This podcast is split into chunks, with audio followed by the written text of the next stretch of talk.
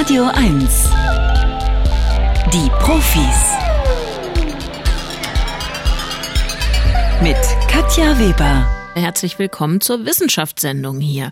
Wir wollen uns in den nächsten drei Stunden unter anderem ansehen, was sich aus wissenschaftlicher Warte über die iranische Sittenpolizei sagen lässt und deren Überwachungsinstrumente.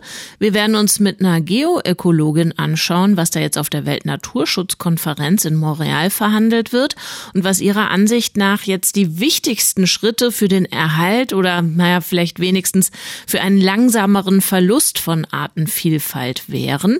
Und wir suchen gemeinsam mit einem Neuroökonomen, ja, sowas gibt es, Neuroökonomie und die Menschen, die selbige betreiben. Mit dem gucken wir uns also an, wo und wie bei uns Menschen das Gerechtigkeitsempfinden gesteuert wird. Zuerst lockern wir unseren Hirnmuskel wie jeden Samstagvormittag mit unserem Scannerspiel. Wir hauen hier ein paar Thesen raus, klingen voll überzeugend aus dem Reich der Wissenschaft und Sie prüfen die dann bitte auf Herz und Nieren. Also klingt das wirklich überzeugend für Sie oder würden Sie sagen, nee, kaufe ich euch nicht ab? Wenn Sie gewinnen, dann gewinnen Sie ein tolles Buch auf Schwingen um die Welt, die globale Odyssee der Zugvögel, geschrieben vom Ornithologen Scott Weidensoul. Also da erfahren Sie zum Beispiel, wie es sein kann, dass der gerade mal spatzgroße Strandläufer ohne Zwischenstopps von Kanada nach Venezuela fliegt. Nach der Lektüre wissen Sie das dann genau. Und wenn es richtig gut läuft für Sie, dann können Sie sich mit dem Buch nicht nur die Welt über Ihrem Kopf erschließen, die der Zugvögel nämlich, sondern auch noch die Welt der Ozeane, denn wir legen dann noch ein Abo von Mare, die Zeitschrift der Meere, obendrauf. Ich wünsche viel Glück. Der Scanner. Bringen Sie Licht ins Datendunkel. 0331 70 99 111. Ein Abstecher in den Broadway Jungle mit Toots and the Maytals, 13 Minuten nach 9 auf Radio 1 und eingefunden hat sich hier André. Schönen guten Morgen. Guten Morgen. Sind Sie denn schon richtig wach? Haben Sie schon alle ähm, Kapazitäten hochgefahren hier für das Scannerspiel? Ich mache gerade Frühstück für mich und meinen Sohn. Ja. Also wach ist übertrieben. okay, erstmal so der Flucht in die Routine morgens. Was gibt's denn im Hause André? Äh, Eier, Speck, einen reich gedeckten Frühstückstisch und Brötchen. Wow, ist das so der Klassiker Samstagmorgen? Eier, Ähm. Speck, Brötchen oder ist heute irgendwas zu feiern? Nee, Klassiker nicht, aber ich habe halt Appetit darauf gehabt. Okay, na gut. Ähm, dann will ich Sie nicht äh, über Gebühr davon abhalten und auch nicht den Herrn Sohn. Ähm, ich spiele Ihnen hier so ein paar Thesen vor. Die klingen alle richtig gut und saftig, aber Sie müssten die bitte, André, nochmal prüfen, ob es denn wirklich stimmt, was wir hier sagen. Ähm, wenn Sie dann richtig liegen mit Ihrer Einschätzung, gewinnen Sie das Buch über die Zugvögel. Also ähm, nach ein paar solcher Aufgaben, muss ich dazu sagen. Legen wir los? Ja, Mikroplastik macht andere Schadstoffe weniger schädlich. Das stellte ein Forscherteam der Hong Kong Baptist University fest. Sie wollten herausfinden, was bei der Interaktion von Mikroplastik und dem Schwermetall Chrom passiert. Außerdem untersuchten sie die Wirkung, wenn zusätzlich UV-Filtermoleküle, die etwa an Sonnencreme enthalten sind, an den kleinen Plastikpartikeln haften. Dazu fertigten sie Mixturen mit den Stoffen an und beobachteten die physikalischen und chemischen Reaktionen. Das Ergebnis? Das Chrom reicherte sich an dem Mikroplastik an. Dadurch wird es gebündelt und wäre so auch weniger umweltverschmutzend. Ein ähnlicher Effekt zeigte sich bei Mikroplastik mit UV-Filtermolekülen. Hier oxidierte das Chrom zu einer weniger schädlichen Form. André, Mikroplastik macht andere Schadstoffe weniger schädlich. das wäre natürlich richtig toll für die Zukunft der Erde. aber Einfach noch mehr Mikroplastik raus. Ja, ja, richtig, genau. Aber ich fürchte, das ist genau das Gegenteil. Und ich fürchte, da haben Sie recht, André. Das Gegenteil ist nämlich der Fall. Also was stimmt, es war jetzt nicht alles hier irgendwie erstunken und erlogen. Es stimmt, dass Chrom äh, sich anreichert an diesen Partikeln von Mikroplastik. Allerdings ist das, was bei rauskommt, ähm, noch weitaus toxischer. Daraus kommt dann per Oxidation nämlich Chromtrioxid raus und das will man noch weniger haben. Also, Sie haben die Hände fast am Buch. Hier kommt die zweite Behauptung. Beim Fluchen klingen alle Sprachen ähnlich. Das fanden zwei Psychologen der Royal Holloway University of London heraus. In ihrer Studie sammelten und analysierten sie Schimpfwörter und Phrasen aus einer Befragung von 20 Muttersprachlern von fünf typologisch sehr unterschiedlichen Sprachen. Ungarisch, Koreanisch, Hebräisch, Russisch und Hindi. Doch tatsächlich konnten sie ein Muster entdecken. Bei allen Sprachen kamen auffallend wenige Approximanten vor. Das sind Laute, bei denen die Luft relativ gleichmäßig und ungehindert durch den Mundraum strömt. Im Deutschen gehört dazu etwa das J im Wort Ja. Im Englischen zum Beispiel das W im Wort where. Das Fazit der Forscher, der Klang dieser Laute eignet sich nicht für die Übermittlung von Beschimpfungen. Und das in jeder Sprache. Ich weiß jetzt nicht, André, wie es bei Ihnen aussieht mit Ihren Hebräisch, Koreanisch und Hindi-Kenntnissen. Alle hervorragend. ja, okay, dann hilft es jetzt vielleicht. Ich wiederhole aber nochmal die Behauptung. Beim Fluchen klingen alle Sprachen ähnlich. Also kann ich mir gut vorstellen, weil wenn man flucht, dann will man ja schnell und aggressiv irgendwas loswerden und dazu braucht man weniger andere Laute als notwendig sind. Also es muss halt schnell und konkret funktionieren. Und ein bisschen zischen und rattern, ne? Und genau durch so den Mundraum strömen irgendwie. Da haben Sie total recht. Äh, Ihre Erklärung ist richtig. Also diese gedehnten, getragenen Töne kommen da eher selten vor. Sie können ja jetzt mal äh, vielleicht nicht on air durchgehen, was Sie so im Repertoire haben. Äh, da sind wahrscheinlich auch wenig Approximanten dabei. Insofern geht's hier weiter für Sie. Auch Dackel traten im Kolosseum an. Das entdeckten Forscher des Archäologischen Park des Kolosseums bei einer Grabung in Rom. Ziel der Ausgrabung war es, das hydraulische System der antiken römischen Kanalisation besser zu verstehen. Die Untersuchung begann im Januar 2021 und umfasste rund 70 Meter Abwasserkanäle und Leitungen, die direkt unter dem Kolosseum verlegt wurden. In den Tiefen machten die Forscher eine unerwartete Entdeckung. Neben Bärenknochen und Skeletten von Löwen und Leoparden wurden auch die Überreste von Dackeln gefunden. Auch sie mussten also Teil der Vorstellung vor den gefüllten Reihen des Kolosseums gewesen sein. Jetzt weiß ich nicht, wie es bei Ihnen aussieht mit der Asterix und Obelix Lektüre und, und die Szene Idefix, aus dem genau. ja, Idefix ist aber meine ich kein Dackel. Das Nein, ist irgendwas ähm, Terrierhaftes. Ist, ist, ist tatsächlich echt eine schwierige Frage. Mhm. Hm, also Dackel ordne ich eigentlich nicht in die römische Zeit ein, keine Ahnung. Äh, eher, mhm. eher weiter nördlich. Mhm. Deswegen denke ich eher nicht richtig.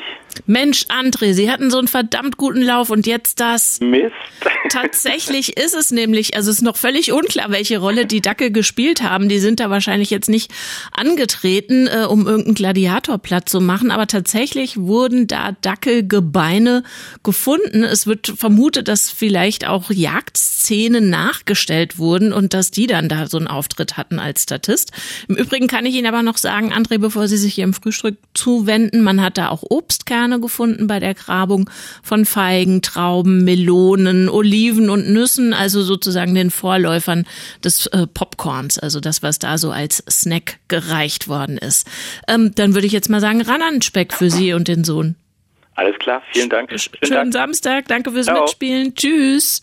Der letzte Scan. Echte Profis gewinnen ein Jahresabo von Mare oder verlieren alles. Guten Morgen, Ulrike.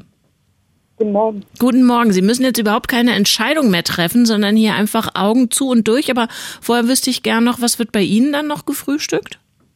Wahrscheinlich Hafer. Hafer, so als äh, Haferbrei oder Haferflocken genau. mit Milch? Mhm. mhm. Na, mit Hafermilch. Ja, aber esse ich beides auch sehr gerne, muss ich sagen. Aber darum soll es nicht gehen, sondern jetzt hier um diese Behauptung. Augen verraten Risiko für Nierenversagen. So berichtet es eine im American Journal of Kidney Diseases erschienene Studie. Das internationale Forscherteam der Studie analysierte mit Hilfe von künstlicher Intelligenz die Netzhautbilder von 500.000 Probanden. Sie interessierte dabei die sogenannte retinale Alterslücke. Das ist der Unterschied zwischen dem Alter, das die Netzhaut vorhersagt, und dem chronologischen Alter der Person. Die wurde dann mit den Fällen von Nierenversagen der Probanden in Verbindung gebracht. Der Zusammenhang war eindeutig. Jedes Jahr, um das das Netzhautalter höher war, wurde mit einem Risikoanstieg für Nierenversagen um 10 Prozent assoziiert. Das war jetzt ganz schön komplex und auch viel. Sie müssen jetzt auch hier, Ulrike, nicht nochmal herbeten, was die retinale Alterslücke ist, sondern einfach sagen, ob es wohl stimmt, dass man über eine Untersuchung der Augen ein Risiko für Nierenversagen erkennen kann. Könnte ich mir vorstellen. Könnten Sie sich vorstellen, und Sie mhm. würden das auch zuspitzen zur Aussage, das ist richtig? Ja. Das ist auch richtig, dass es richtig ist. Und damit herzlichen Glückwunsch. Das Warten hat sich gelohnt, würde ich sagen. Ah, super. Schön, okay, jetzt ist der Haferbrei vielleicht kalt, aber macht nichts. Sie kriegen demnächst Lektüre frei Haus. Danke fürs Mitspielen oh, und Abstauben. Dankeschön. Tschüss. Ja. Tschüss. In dieser Woche gab es einen mehrtägigen Generalstreik im Iran. Vor zwei Tagen dann die Meldung, dass ein Demonstrant hingerichtet worden ist. Die sogenannte Belehrungsstreife, Gasht-e-Erjad, ist ein Mittel des Regimes, um die iranische Bevölkerung zu disziplinieren. Tatsächlich begannen ja die Proteste, nachdem eine junge Frau, Masa Amini, von der Sittenpolizei verhaftet worden war. Sie soll den Hijab nicht vorschriftsmäßig getragen haben. In Polizeigewahrsam ist die Frau gestorben und seither, Mitte September war war das, demonstrieren Menschen im Iran gegen ihre Gängelung und Unterdrückung. Assadeh Akbari hat im Iran Journalistik und Soziologie studiert und an der Uni Heidelberg zum Thema Überwachungspolitik promoviert. Guten Morgen, Frau Akbari. Schon, guten Morgen. Bevor wir zu den Techniken kommen, gern noch mal ein paar Fragen zur Sittenpolizei selbst. Wie müssen wir uns diese Kontrollen vorstellen? Wer kontrolliert da wen? Also da, dazu muss ich sagen, dass die Sittenpolizei nur ähm, ein Teil von der großen Polizeikontrolle gegen Frauen im Iran ist. Ähm, nach der äh, 1979er Revolution gab es schon das Verbot, äh, dass die Frauen äh, öffentliche Räume zum Beispiel ohne Kopftuch äh, ähm, einzutreten. Und damals gab es revolutionäre Komitees auf der Straße, die die Frauen ohne Kopftuch äh, belästigt haben.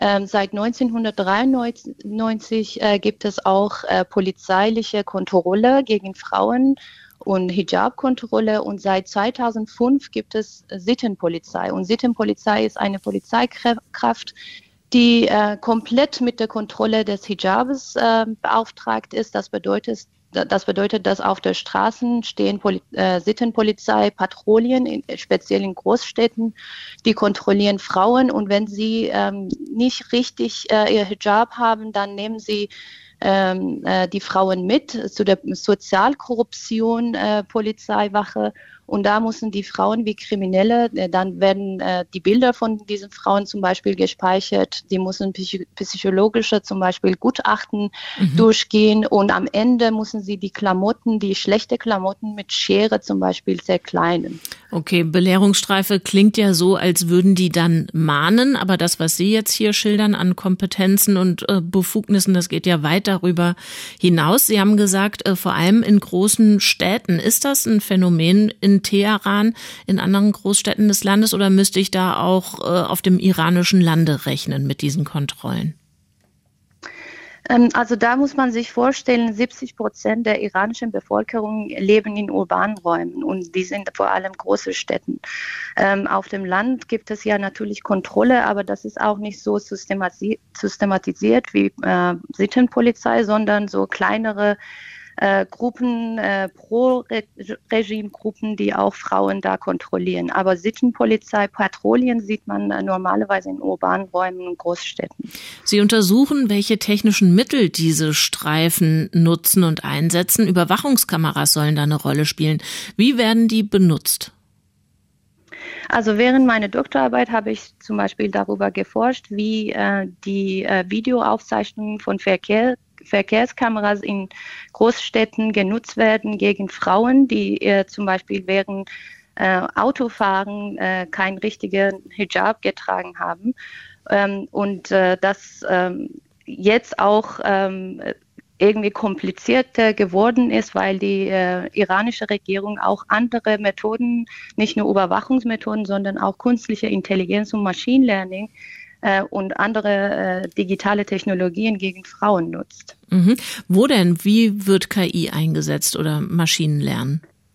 Also da muss man auch verstehen, dass diese Überwachung Aspekte in alle ähm, Aspekte der Regierung irgendwie integriert ist. Das bedeutet zum Beispiel, ähm, dass ähm, seit 2015 gibt es auch äh, digitale Personalausweise. Das äh, bedeutet, dass das iranische Regime auch Datenbanken gebaut hat mit biometrischen Daten von iranischer Bevölkerung. Die haben alle Gesichter und Fingerabdrücke. Und jetzt zum Beispiel, wenn eine Demonstrantin auf der Straße von den Verkehrskameras oder CCTV-Kameras aufgezeichnet wird, dann wurde das, ihr Gesicht in diesen Datenbank vergleicht und dann mit Gesichtserkennung Anwendungen, Technologien mhm. konnte man so einfach diese Person auch finden. Jetzt sind Sie aktuell Assistenzprofessorin für öffentliche Verwaltung und digitale Transformation an der Niederländischen Universität Twente. Wie erforschen Sie von dort aus, wie Überwachung im Iran funktioniert?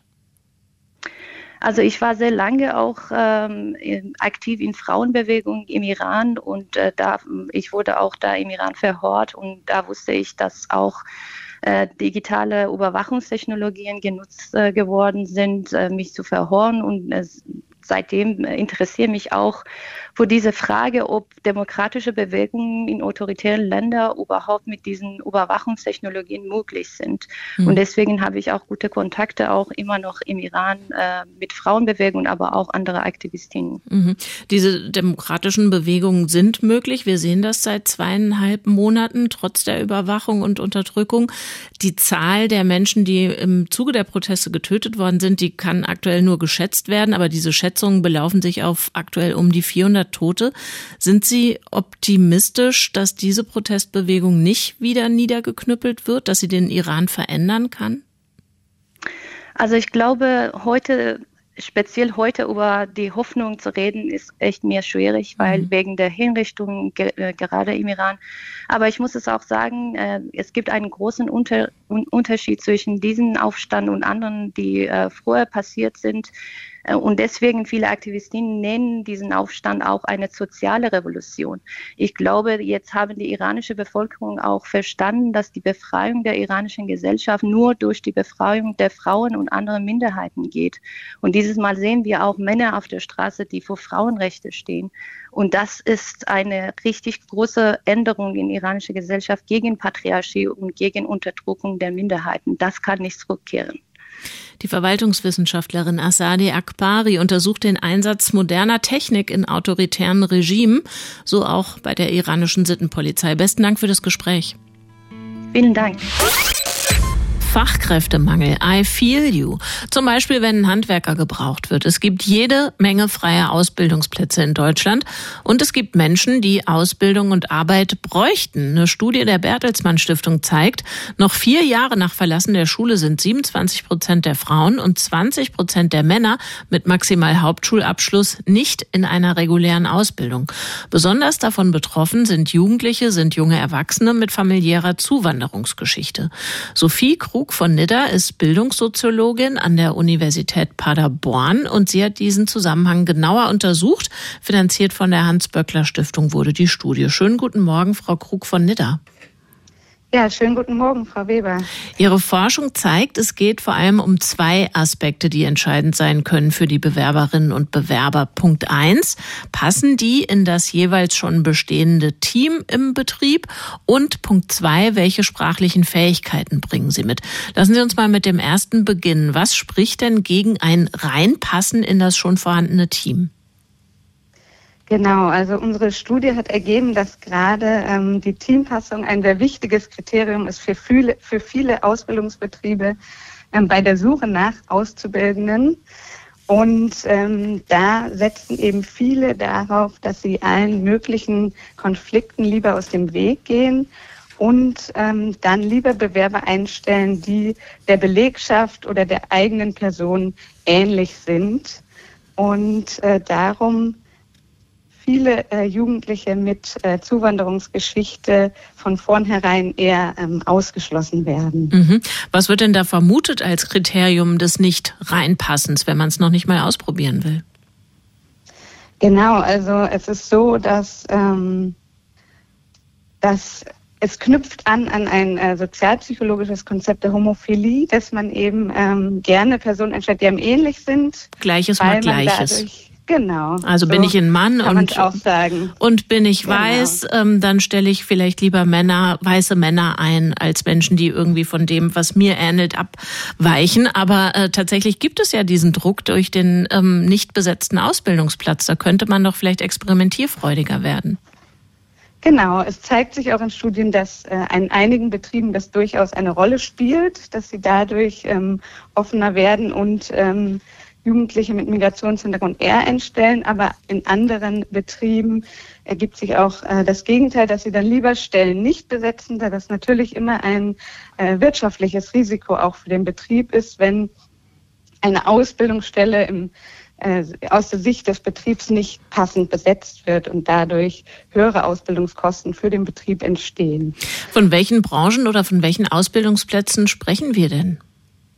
Also wir haben in unserer Studie in einem äh, quantitativen äh, Datensatz Betriebe aus verschiedenen Branchen befragt. Da waren so, sowohl Handwerksbetriebe, Dienstleistungsbetriebe als auch Industriebetriebe dabei und haben dann, weil ähm, Jugendliche mit Zuwanderung, Zuwanderungsgeschichte viel ähm, in den Dienstleistungssektor gehen, nochmal Interviews geführt mit Personalverantwortlichen aus genau diesem Sektor, weil dort auch gerade Kriterien ähm, relevant werden, äh, zum Beispiel eben die Sprache als zweiter äh, Kriterienpunkt und die Teampassung und das Auftreten, die im Handwerk und in der, in der Industrie nicht so sehr im Vordergrund stehen.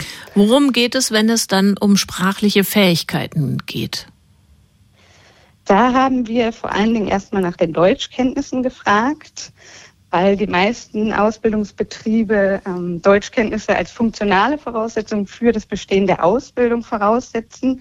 Also gerade auch im Hinblick auf das Bestehen in der Berufsschule, was ja auch ein Teil der Ausbildung ist, ähm, sehen viele Betriebe den Ausbildungsabschluss gefährdet, wenn nicht ausreichende Deutschkenntnisse vorhanden sind.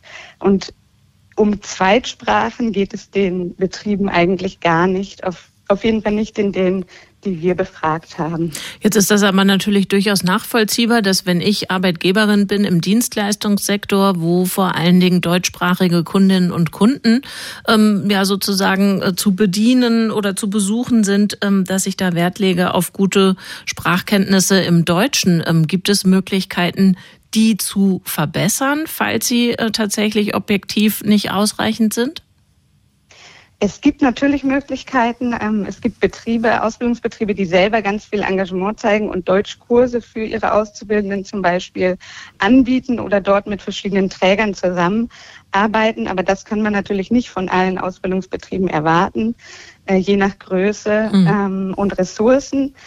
Ähm, das Interessante aber in unserer Studie war eigentlich auch, dass gerade bei den Sprachkompetenzen ein Ergebnis, dass wir ein, äh, Befunde gefunden haben, die genau unserer Hypothese widersprechen, nämlich dass ähm, Ausbildungsbetriebe, die sehr viel Wert auf gute äh, Sprachkompetenzen legen, ähm, eher Jugendliche mit Migrationshintergrund einstellen als Betriebe, die nicht so viel Wert auf diese Kompetenzen legen. Aha, woran liegt das? Wir haben daraus Genau, wir haben eine Vermutung, die wir jetzt aber nicht äh, abschließend klären konnten, ähm, dass eben genau diese Betriebe, weil sie so viel Wert auf Sprachkompetenzen legen, diese besser überprüfen bei den jeweiligen Bewerbern und dann eben feststellen, dass dort sich die Jugendlichen mit Zuwanderungsgeschichte nicht von den anderen Bewerbern unterscheiden. Also dass sozusagen genaues Hingucken die erste Annahme, die Vorannahme obsolet macht. Genau. Das ist unsere ähm, Erklärung dafür, für diesen erstmal nicht erwarteten Befund aus unserer Studie. Das sagt Sophie Krug von Nidda. Sie ist Bildungssoziologin an der Universität Paderborn und sie forscht zu Ausbildungschancen von Jugendlichen mit Hauptschulabschluss und Migrationsgeschichte. Besten Dank für das Gespräch. Ich danke Ihnen stellt 30 Prozent der Land- und Wassergebiete unter Schutz, sorgt für Biodiversität auch und gerade in den Städten, Licht aus in Naturschutzgebieten. Das sind die ersten drei von insgesamt zehn Forderungen, die Wissenschaftler und Wissenschaftlerinnen des Leibniz-Netzwerks zur Biodiversität in Montreal zur Weltnaturschutzkonferenz umgesetzt sehen wollen. Die tagt dort gerade und nicht nur die Geoökologin Kirsten Tonicke vom Potsdam Institut für Klimafolgenforschung hofft auf konkrete konkrete Beschlüsse, konkrete Handlungsempfehlungen. Guten Morgen, Frau Tonicke. Guten Morgen. Alle zehn schaffen wir jetzt hier nicht in dem Gespräch, aber ein paar Ihrer Forderungen von Ihrer To-Do-Liste, die möchte ich mir gern mit Ihnen gemeinsam angucken. Vielleicht die, die nicht ganz so selbsterklärend sind. Wieso mhm. beschäftigen Sie sich mit Bäumen und Grünflächen in der Stadt? Wäre es nicht viel sinnvoller, die Artenvielfalt da zu unterstützen, wo sie bessere Bedingungen hat, nämlich jenseits der großen Stadt? Wir brauchen beides. Ähm, wir brauchen äh, die Stadtbiodiversität, weil einfach viele Menschen in Städten, in urbanen Räumen leben. Und äh, Forschungen haben gezeigt, die Leute fühlen sich wohler. Es geht uns gesundheitlich besser, wenn wir mehr Stadtgrün haben, wenn wir mehr Biodiversität in der Stadt auch haben. Und gleichzeitig müssen wir unseren äh, Fußabdruck draußen in der Natur äh, auf dem Land reduzieren ähm, weil wir die intakten Flächen dort brauchen. Wir brauchen viel mehr Natur, damit es insgesamt uns als Menschheit gut geht. Dann gucken wir vielleicht noch auf Punkt 4, der lautet Bewahrung und Dokumentation von indigenen Sprachen und den damit verbundenen Wissenssystemen. Welches Wissen, welche Kenntnis vermuten Sie denn in diesen Sprachen? In den Sprachen ist das Wissen über, über Natur, über den Umgang mit Heilpflanzen, äh, Naturbeobachtungen dokumentiert. Jedes Wörterbuch, ein, wenn man das so erstellen würde, einer Sprache, die auf der Welt existiert, ist eine Dokumentation davon, was die Menschen äh, in ihrem Lebensraum erleben, äh, an Erfahrung gesammelt haben das weitergeben. Und das ist teilweise einzigartiges Wissen. Und ähm, abgesehen davon, dass die indigenen Völker zwar nur sechs Prozent der Weltbevölkerung ausmachen, leben sie aber in großen Flächen und schützen damit 81 Prozent der Biodiversität. Das heißt also, wenn wir diese Sprachen, dieses Wissen verlieren, verlieren wir ganz viel Wissen auch über unsere Natur. Punkt 9 ist vielleicht auch überraschend, habe ich gedacht. Erhaltung des offenen Zugangs zu den Quellen von Biodiversitätsdaten. Ist ja klar, Wissenschaft ist weltumspannend und folglich müssen die Daten dazu frei sein. Muss das explizit gefordert werden oder anders gefragt, wo klappt das denn nicht? Ähm, das ist ein bisschen schwierig, weil ähm, das mit den internationalen Abkommen zum Schutz ähm, der Biodiversität ähm, den Verwenden von Naturressourcen zusammenhängt und auch der digitalen Sequenzinformationen. Ähm, wir brauchen das, weil sozusagen in diesen Verhandlungen natürlich äh, mit reinspielt die nachhaltige und gleichberechtigte Nutzung. Und ähm, das spielt uns in die Hände, ähm, weil wir ja Wissenschaft weltweit und weltoffen unterwegs sind aber hier das fordern, um Bestrebungen, hier Einschränkungen einzuführen, dem entgegenzuwirken. Aber wer fordert es denn, das zu beschränken? Es geht darum, dass ein, äh, einen entsprechenden Vorteil, also bestimmte Länder fordern, einen bestimmten Vorteilsausgleich äh, zu schaffen. Und da geht es dann ganz schnell ins Geld. Und um es mal so ein bisschen stark zu verkürzen, und äh, das macht dann die Sachen ein bisschen schwierig, weil sie ganz oft ähm, wir haben ganz viele in Deutschland zum Beispiel, äh, viele unserer Mitgliedsinstitute haben Forschungsstationen weltweit in verschiedenen Ländern. Mhm. Und Analysemethoden finden oft in anderen, werden oft in anderen Ländern, also eher bei uns hier, ähm, auch umgesetzt. Und damit äh, kann es schon eine Schwierigkeit sein. Das ist aber eher so ein Verhandlungsdetail, sondern was wir äh, mit diesem Must-Do 9 auch ähm, klar machen wollen, ist einerseits diese groß, das große Wissen, die großen Datenbanken, die wir schon haben und die wir aber auch eigentlich brauchen, um den Zustand der Welt, der Biodiversität, den Zustand der Natur ähm, auch zu dokumentieren und mitzuverfolgen, um ihnen immer Informationen zu liefern, wo wir denn gerade stehen mit dem Naturschutz und dem Schutz der Biodiversität. Punkt 10 auf Ihrer Liste scheint mir der dickste Klopper zu sein. Umlenkung von allen naturschädlichen Subventionen auf naturschützende Maßnahmen. Haben Sie ein konkretes Beispiel, was das in aller Konsequenz dann beispielsweise in Deutschland bedeuten würde? Naja, man könnte ähm, die, das Investieren von in, in, oder Verwendung von entsprechenden Pestiziden ähm, könnte man äh, reduzieren. Ähm, man könnte aber auch äh, eben dieses Geld ein bisschen äh, in den Finanzmechanismus umsetzen, äh, um die einzelnen, das Erreichen der einzelnen Ziele unseres globalen Biodiversitätsrahmenwerkes umzusetzen. Ähm, wenn wir die zu schützenden Lebensräume ausdehnen äh, zu Land und zu Wasser, äh, brauchen wir auch entsprechende Geldmittel und da könnte man die einfach umkanalisieren. Jetzt klaffen Anspruch und Wirklichkeit dramatisch auseinander beim Thema Klimaschutz, beim Thema Artenschutz. Es gab eine Konferenz 2010 in Japan, die hatte auch einen malerischen Titel Life in Harmony into the Future. Da wurden auch schon Ziele beschlossen, die bis 2020 erreicht sein sollten. Alle wurden verfehlt. Denken Sie wirklich, dass es dieses Mal anders sein wird?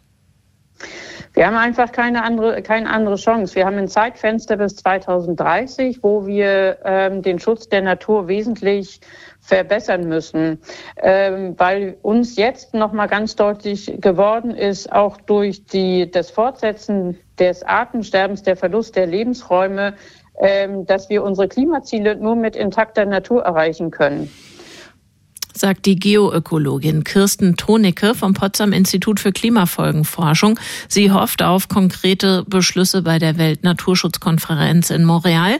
Die zehn äh, To-Dos, die wir nicht alle besprechen konnten, die äh, Sie und Ihre Kolleginnen und Kollegen fordern, die verlinken wir auf jeden Fall auf radio1.de. Besten Dank, Frau Tonicke. Ich danke Ihnen. Stratego gilt ja als ein ziemlich anspruchsvolles, vielschichtiges Brettspiel.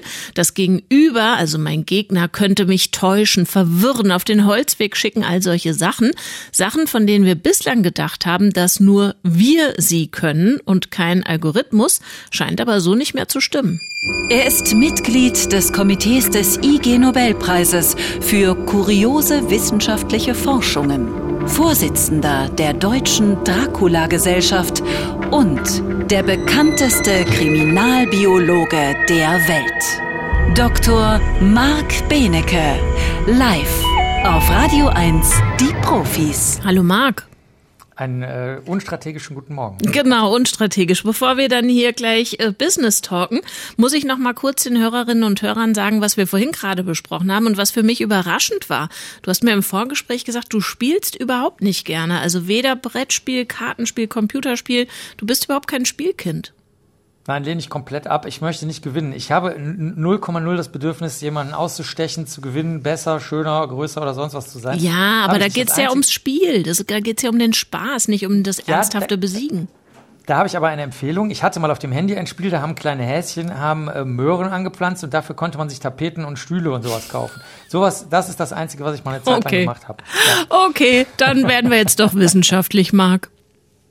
Sehr gut. Also der, der, der, Hersteller des Spieles, das wollte ich übrigens vorweg schicken, ähm, der, ein Niederländer, ist 1961 gestorben mit 62 Jahren an den Spätfolgen der Misshandlungen im Konzentrationslager Bergen-Belsen. Also da steckt auch noch eine traurige Geschichte hinter diesem Spiel. Denn es ist, wenn man so will, ein sehr kriegerisches Spiel. Da hat man so ähm, Militärränge, also man kann Spion sein, General, alles Mögliche. Es gibt Bomben, mhm. es gibt eine Fahne, die erobert werden muss. Und ähm, das sind 100 Spielfelder und man hat sehr viele Figuren. Also man hat ähm, 40 Figuren. Und der andere oder die andere Person, der oder die man spielt, weiß aber nicht, welche das sind, weil ich nur selber sehen kann, welche das sind. Also anders als beim Schach. Und äh, das entlarvt sich dadurch, dass ich eine Bewegung mache. Also wenn ich zum Beispiel sage, mit dieser Figur möchte ich jetzt mal hier auf dieses Feld, da steht eine andere Figur, dann, dann zeigt sich ja, wer die höherwertige Figur sozusagen hat. Das ermittelt man also im Spiel unter anderem. Und man muss die Fahne erobern, die häufig eben von Bomben umgeben ist. Und da mhm. fängt das Tricksen übrigens schon an. Clevere Spieler stellen nicht immer Bomben um die Fahne rum, weil das der Gegner oder die Gegnerin eben erwartet. So, warum ist das jetzt ein, in, der, in der wichtigsten wissenschaftlichen Zeitschrift der Erde veröffentlicht worden? Weil es gab ja schon viele Rechner, die irgendwelche Spiele erlernt haben. Das Besondere ist hier, dass äh, das Team von Google, die das gemacht haben, die haben das äh, so gemacht, dass das nicht gelernt hat von anderen Spielen. Also die Software hat nicht aus anderen Spielen gelernt, wie man es macht. Ähm, sie hat Bluffs zugelassen. langsame Entscheidungen waren möglich. Es ging also nicht darum, die Geschwindigkeit schnell zu machen, weil das mhm. bei diesem Spiel nicht nötig ist. Da muss man nicht auf Zeit spielen. Und ähm, sie haben, und jetzt kommt das Entscheidende, nicht eine Technik angewandt, die bei allen anderen Softwares vorher verwendet wurde. Die Softwares, die Schach spielen können, Go, Scrabble, Siedler von Katan, Poker und so weiter ähm, diese Spiele sind nämlich vergleichsweise einfach. Also Poker hat zum Beispiel nur 10 hoch 3 mögliche Kartenpaare. Das ist nichts gegen Stratego. Bei Stratego kannst du 10 hoch 535 Spielzustände haben. Da gibt es überhaupt kein Wort mehr für, für diese Zahl. Das ist unvorstellbar große Zahl. Und deswegen hat man das nicht so gemacht, dass das Spiel einfach mal zufällig guckt oder die Software zufällig guckt, wie es weitergeht und aus diesen zufälligen Treffern zurück ableitet, welche Strategie die beste wäre. Das nennt man die Monte Carlo Strategie, sondern hat es mit einem mit einer anderen ganz anderen äh, neu entwickelten Technik gemacht, die jetzt eben natürlich spannend ist, weil die kannst du auch für alles andere anwenden, zum Beispiel für wirtschaftliche Vorgänge. Also was passiert, wenn mehrere Hersteller dasselbe Produkt herstellen? Wie sehr können die den Preis senken, ohne dass es unwirtschaftlich wird? Das ist zum Beispiel äh, eine Anfangsbedingung bei diesem Stratego-Spiel, die das Computerprogramm erlernt hat. Und es nutzt nur die eigenen letzten 40 Bewegungen und nicht die Bewegungen aus eben den Spielen der letzten Jahre oder Jahrzehnte.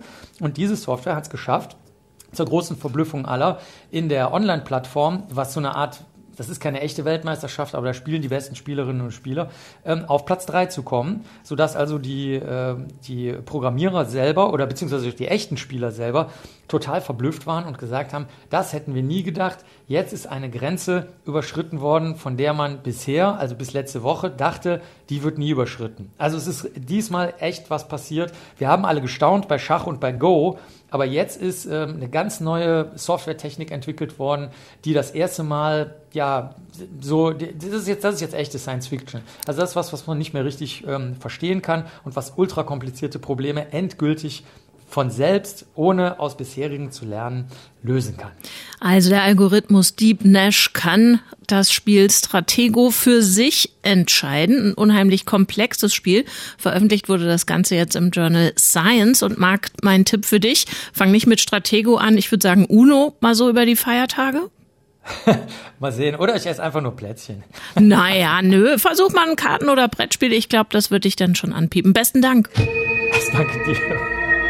Das war Dr. Marc Benecke, live auf Radio 1, die Profis.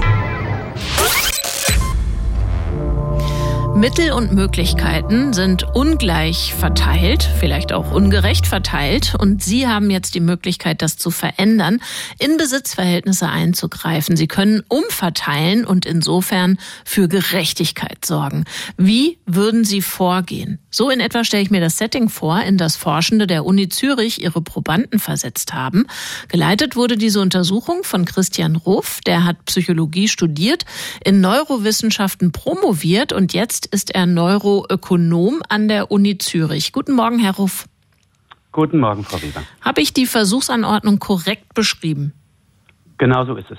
Genau ja, so ist Genau, wir, wir haben Studierende eingeladen, äh, die wurden bezahlt für ihre Teilnahme und die haben in jedem Durchgang des Experiments gesehen, wie viel zwei andere Probanden im gleichen Experiment ausbezahlt bekommen. Und äh, das war ungleich verteilt immer. Das heißt, eine Person bekam sehr viel mehr als die andere. Das hm. ist natürlich ungerecht. Und dann haben wir ihnen die Möglichkeit gegeben, eine von zwei unterschiedlichen Auszahlungen zu wählen. Also der einen Person die Mehrheit was wegzunehmen und es der anderen Person zu geben. Okay, dann würde ich jetzt vermuten, dabei rausgekommen ist, äh, die beiden Summen wurden addiert, durch zwei geteilt und jede Person bekommt äh, den gleichen Teil. Das ist eigentlich das, was die meisten Menschen als eine faire Aufteilung verstehen. Allerdings äh, haben wir den Leuten nicht immer diese Möglichkeit gegeben, ja? sondern wir haben zum Beispiel, wenn eine Person 50 Euro bekommen hat und die andere 5 am Anfang, haben wir gefragt, was wollen Sie jetzt lieber? 40, 15 oder 25, 30? Mhm. Und? Ja, das heißt, ähm, ja, es, es gibt eigentlich, die Menschen machen das sehr systematisch. Man könnte sich jetzt vorstellen, dass dieses Fairness-Gefühl, was Sie vorher angesprochen haben, 50-50, dass das alleine wichtig wäre, aber dem ist nicht so. Also Fairness, darauf achten die Leute, aber sie achten auch darauf, dass sie die Hierarchien nicht verändern. Also sie nehmen ungern einer Person äh, so viel weg, dass sie nachher weniger hat als die andere Person, wenn sie vorher mehr hatte. Das heißt, diese 25-30-Option, wo äh, der Person, die 50 hatte, eben viel weggenommen wird und die Person, die zunächst nur 5 hatte, ähm, sozusagen mehr bekommt als das Mittel, ähm, das wird nicht gewählt, diese Option. Also ich stufe niemanden derart herab, wenn ich entscheiden kann.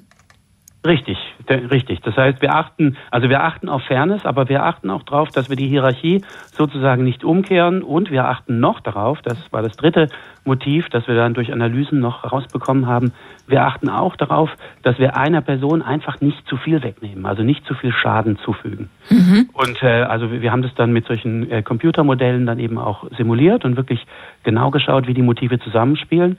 Und man muss sich das wirklich so vorstellen, dass es wie so ein Wettstreit zwischen diesen drei Motiven ist. Äh, Fairness auf der einen Seite, aber auch, dass wir Schaden verhindern wollen und dass wir verhindern wollen, dass wir die Hierarchie ins Wanken bringen, sozusagen. Mhm. Sind wir oder Ihre Probanden hierarchiegläubig? Ähm, ich glaube, es geht weniger um hierarchiegläubig. Also wir sind ja Neuroökonomen, wir sehen das Ganze aus einer biologischen Perspektive, dass das so Grundmotive sind, die wir haben. Mhm. Und äh, es ist also unserer Meinung nach, und wir haben ja auch entsprechende Gehirnaktivität gefunden, äh, einfach in unserer Natur angelegt, dass wir verstehen, dass äh, für eine stabile Gesellschaft, eine stabile Gruppe, in der wir ja gerne leben wollen als Menschen, dass es einfach wichtig ist, dass wir nicht die ganze Zeit so bestimmte Besitzverhältnisse fundamental in Frage stellen. Mhm. Das sieht man ja auch bei vielen anderen Tierarten. Da gibt's, da etablieren sich bestimmte Hierarchien. Wenn die permanent darum kämpfen würden, wer der Anführer ist, dann kämen die nirgendwo hin. Und darum gibt's dann mal so eine, eine Zeit, da wird das etabliert durch bestimmte Rangkämpfe und dann gibt's stabile Hierarchien. Und wir Menschen scheinen anscheinend auch das als ein Motiv zu haben. Aber zu ungleich darf es einfach nicht sein und ungerecht eben auch nicht. Zu ungleich darf es nicht sein, zu ungerecht darf es nicht sein. Fairness, Schaden und Hierarchie müssen irgendwie ausbalanciert werden. Ich weiß nicht, ob das wirklich stimmt, dass Lenin gesagt haben soll, die Deutschen taugen nicht zur Revolution, bevor die einen Bahnhof stürmen, würden sie sich eine Bahnsteigkarte kaufen. Aber könnte es nicht sein, dass die Schweizer Probandinnen und Probanden, die sie hatten, vielleicht ähnlich drauf sind und dass sie da eine kulturelle Prägung ausgemessen haben und keine biologische Grundausstattung? Also wir machen ja viele solche Experimente und prinzipiell zeigt sich bei diesen Studien zum Gerechtigkeitsempfinden, dass es natürlich leichte kulturelle Unterschiede gibt. Aber alles in allem kann man sagen, dass in allen Gesellschaften der Welt sehr, sehr ähnliche Motive am Werk sind.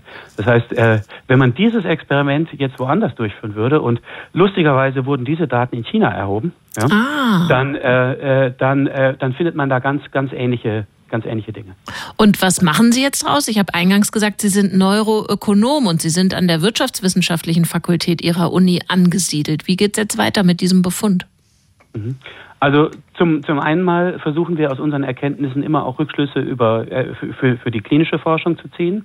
Also wie Sie ja wissen, gibt es ja äh, psychiatrische Erkrankungen, neurologische Erkrankungen, wo die Menschen äh, bestimmte Probleme haben, also wo sie einfach ihre Emotionen nicht so in den Griff bekommen. Und ich glaube, so ein gewisses Grundgefühl der, der, der, der, der, der Unfairness, so eine Wut sozusagen dauerhafte, könnte darauf zurückzuführen sein, dass einige dieser Gehirnsysteme, die wir da entdeckt haben, dass die einfach überaktiv sind. Das ist mal die eine Sache.